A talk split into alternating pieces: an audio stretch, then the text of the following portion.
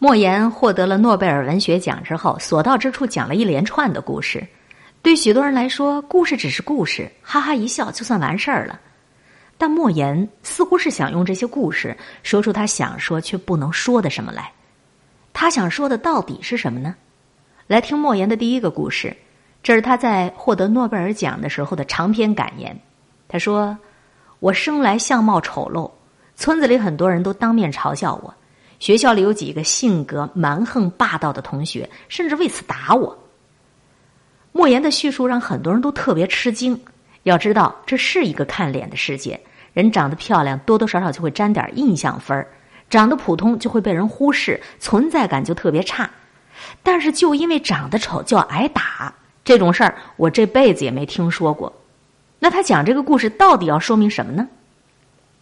先摁住不表，再来听他的第二个故事。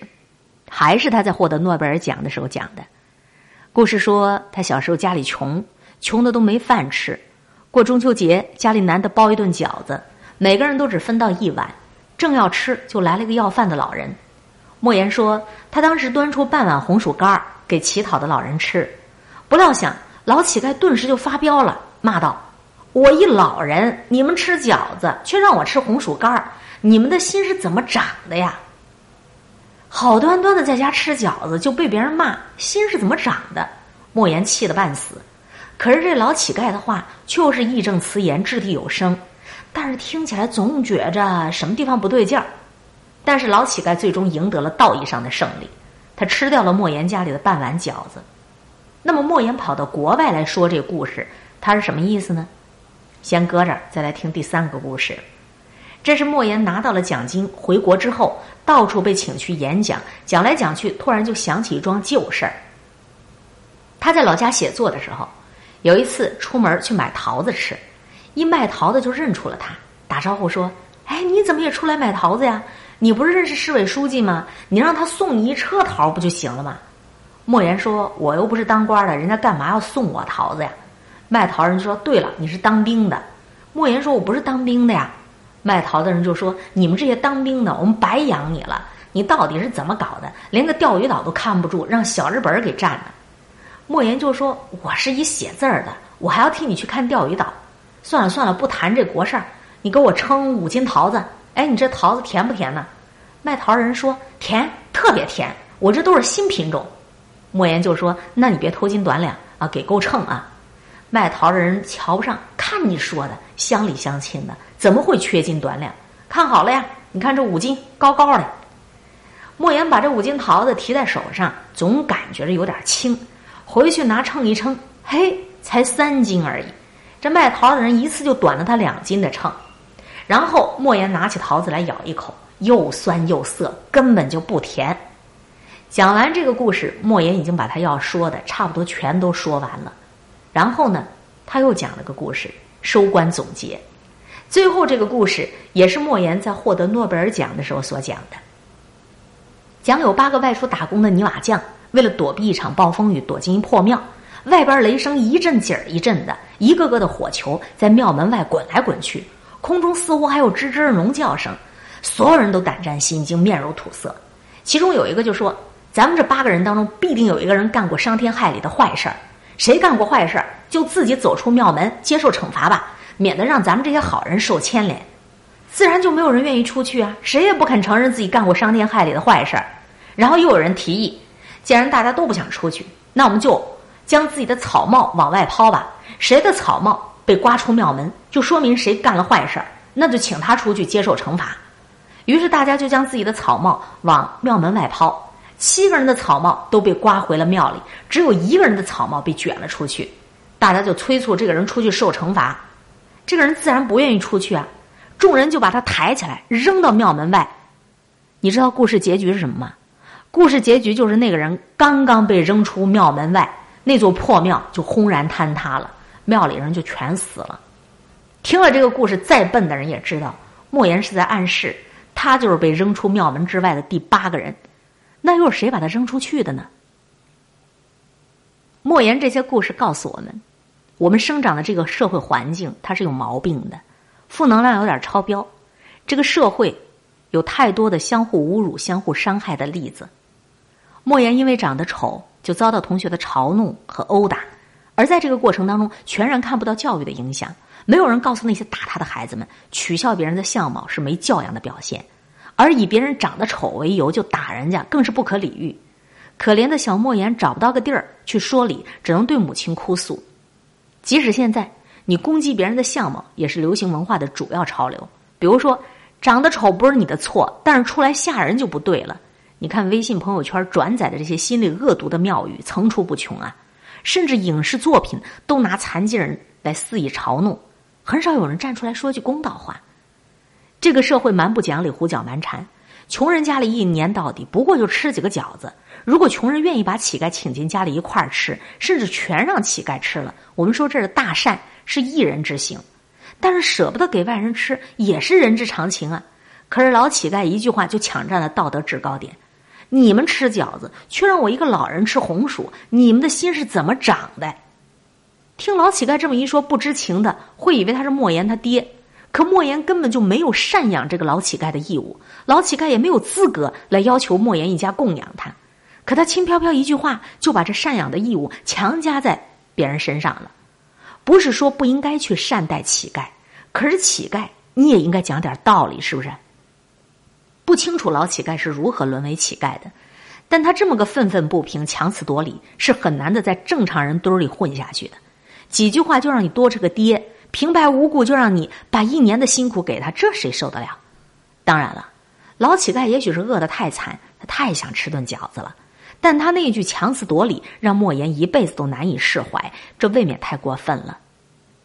这个社会还有那么多没有廉耻、坑蒙拐骗的人，那个卖桃子的人啊，见言三言两语就把钓鱼岛的责任推给人家了，然后又以次充好，短斤缺两。坑熟宰熟，这个卖桃人他还会有朋友吗？他距离成为一个乞丐的日子，他还能有多远呢？有人他侮辱你，有人他殴打你，有人蛮不讲理，有人胡搅蛮缠，还有人没廉耻，坑蒙拐骗。这些侮辱、这些伤害、这些蛮不讲理的横加指责，没有廉耻之心的对你的坑蒙拐骗，就如同倾泻而下的垃圾，他可以把你埋起来的。那么。我们在艰难前行的路上，怎么样打通一条通往心灵深处的道路？在自己温暖的地巢当中，品味属于自己的阳光智慧。亲爱的朋友，别人的龌龊、别人的肮脏、别人的品性不端、自甘堕落，其实它正是你的机会。当别人随波逐流、自甘堕落的成为垃圾，靠伤害别人宣泄心里苦闷，你的坚韧、你的努力。就更加凸显的有价值了呀！这就是莫言讲的最后那个庙门里的故事的寓意。环境越差，机会越大。你的机会就是那些人渣，就是那些垃圾给你的。重要的是，你愿意不愿意抓住这个机会？亲爱的朋友，你好吗？非常的欢迎您又一次选择收听调频九零点九兆赫快乐九零九襄阳音乐广播。这里是海林主持的城市表情节目开篇，和莫言一起给你正能量。那么多的故事都是为了告诉我们：我们身边的环境越差，我们的机会越大。别再抱怨你周围的人怎么怎么地，别再抱怨你身处的环境怎么怎么地。你身边的这些人渣，你身边的这些垃圾，他给你的都是大大的机会呀。有一个词儿叫做增上缘，一切的灾难，一切的不幸，都是你的增上缘，增。是增加的增，上是上等上进的上，缘是缘分的缘，把所有糟糕的差环境当成自己的增上缘吧。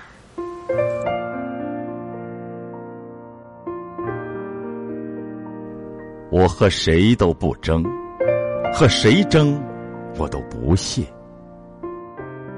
我爱大自然，其次就是艺术。我双手烤着生命之火取暖，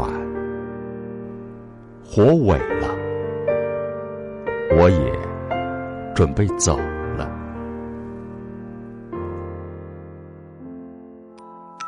经典美文尽在城市表情，FM 九零点九襄阳音乐广播。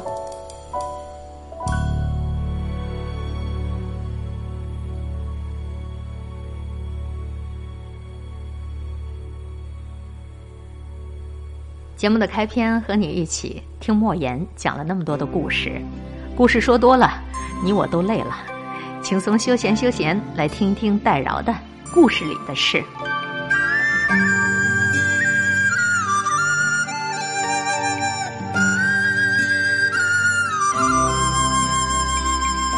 我听爷爷讲了一个故事，故事里的事是那昨天的事。故事里有好人也有坏人，故事里有好事也有坏事。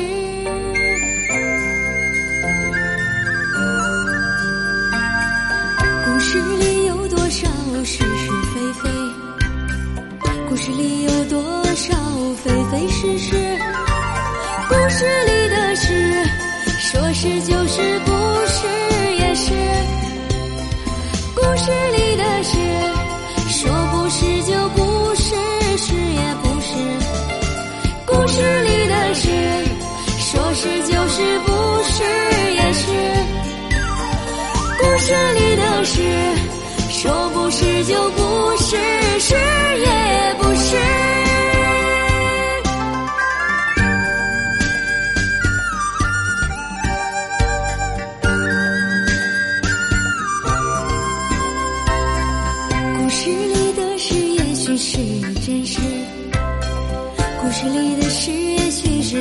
来没有的事。其实故事本来就是故事，故事就是故事，故事就是故事。故事里的事，说是就是，不是也是。故事里的事，说不是就不是，是也不是。故事里的事，说是就是，不是也是。故事里的事，说不是就不是，是也不是。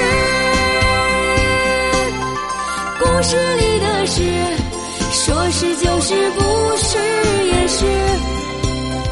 故事里的事，说不是就不是，是也不是。故事里的事，说是就是，不是也是。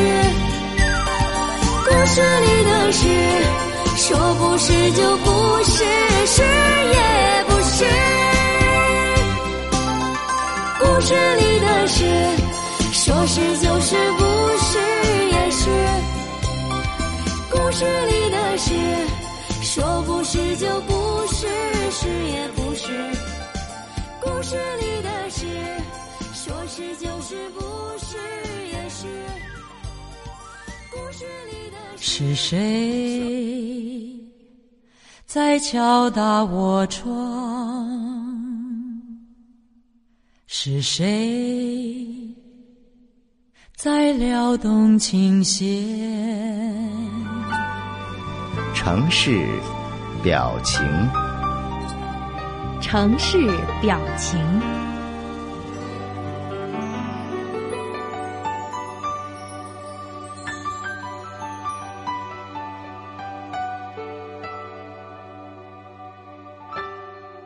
所谓的父母子女，究竟是父母成就子女，还是子女成就了父母？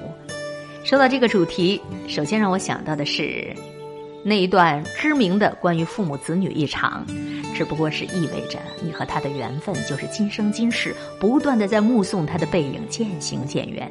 你站在小路的这一端，看着他逐渐消失在小路转弯的地方，而且他用背影默默的告诉你，不用追。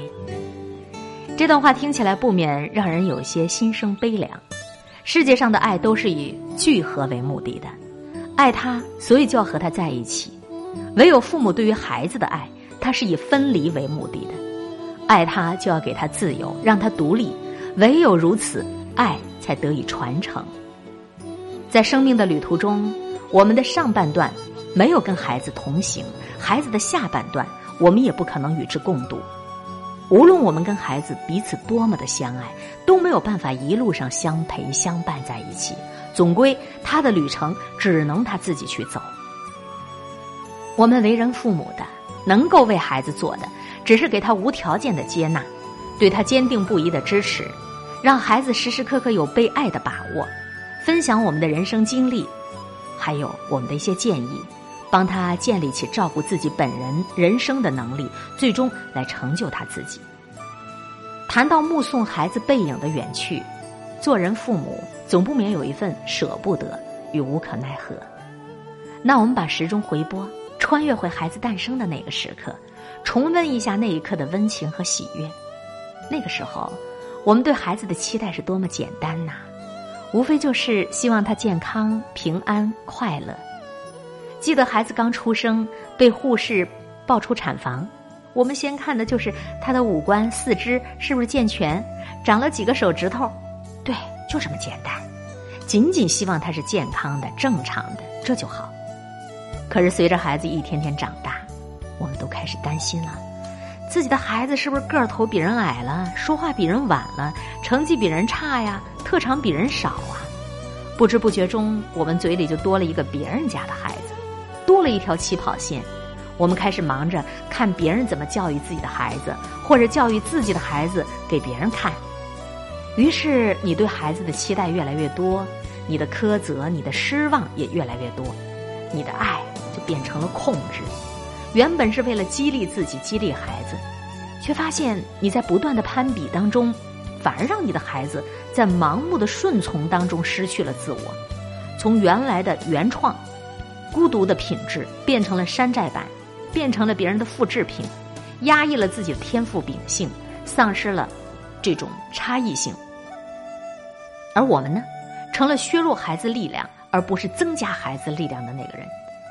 试着想一想啊，如果真的像孩子刚刚生下来的时候那样的初心，只要孩子做个普通人，健康、平安、快乐就好，那还用得着什么赢在起跑线，不停的跟别人比吗？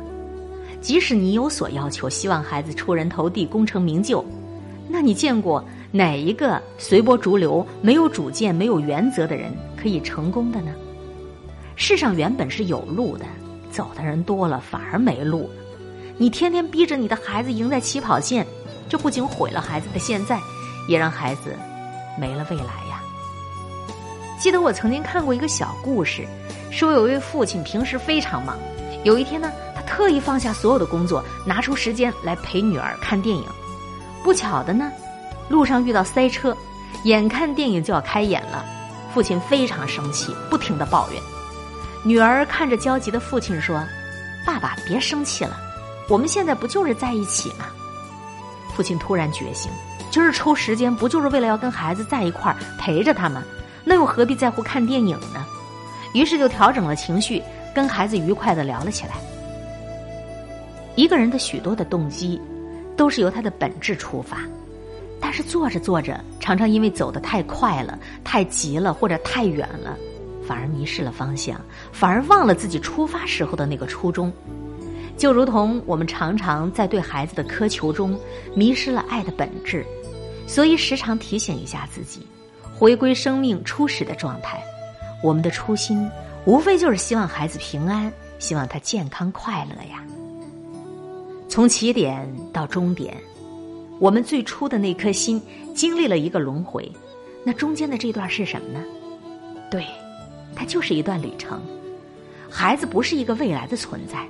所谓的为了未来而牺牲现在，把幸福永远的向后推延的思维，实际上是永远不会得到幸福，因为未来之后它还有未来。有人说，好女人就是一所好学校，我倒是认为，说你的孩子是一所好学校更恰当，而在孩子前面是不用加上“好”这个字儿，孩子他就是你的一所好学校，因为你有了孩子。你重新找回了生命的原点，给了你一次珍贵的寻找自己、走向自己、完善自己的机会。这个过程在我看来就是一个自我救赎的过程，而孩子的成长又促使我们不断的学习、思考、增长智慧，超越自身的局限和困境。可以说，一个成年人那样的一份源自于内心深处的大爱、慈悲、怜悯，都是需要你的孩子。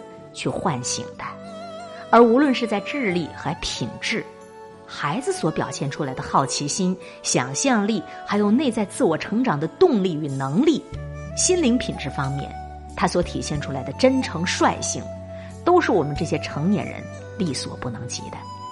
可以说，孩子才是真正成就父母的，是帮助父母成长的最好的学校。正所谓，养育孩子其实就是修行自己。跟孩子在一起的时光，也是我们自己的时光。莫忘初心呐！生命是一段旅程，父母与孩子是相互成就的。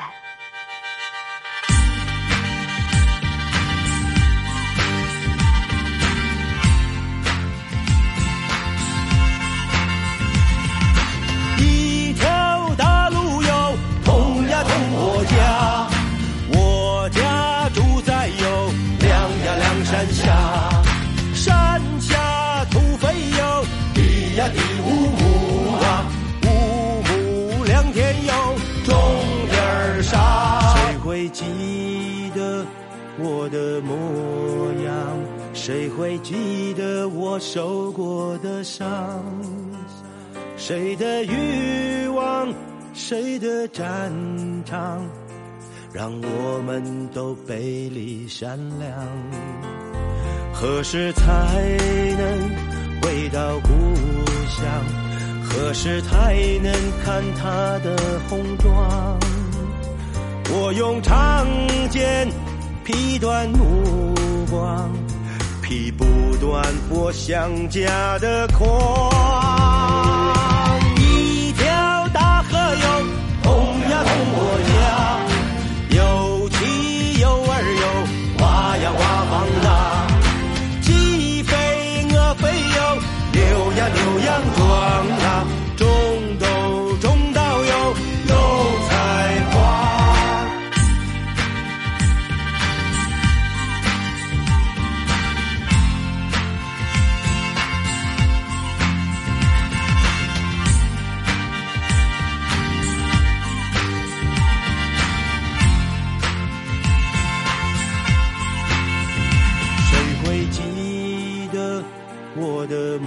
模样？谁会记得我受过的伤？谁的欲望，谁的战场，让我们都背离善良。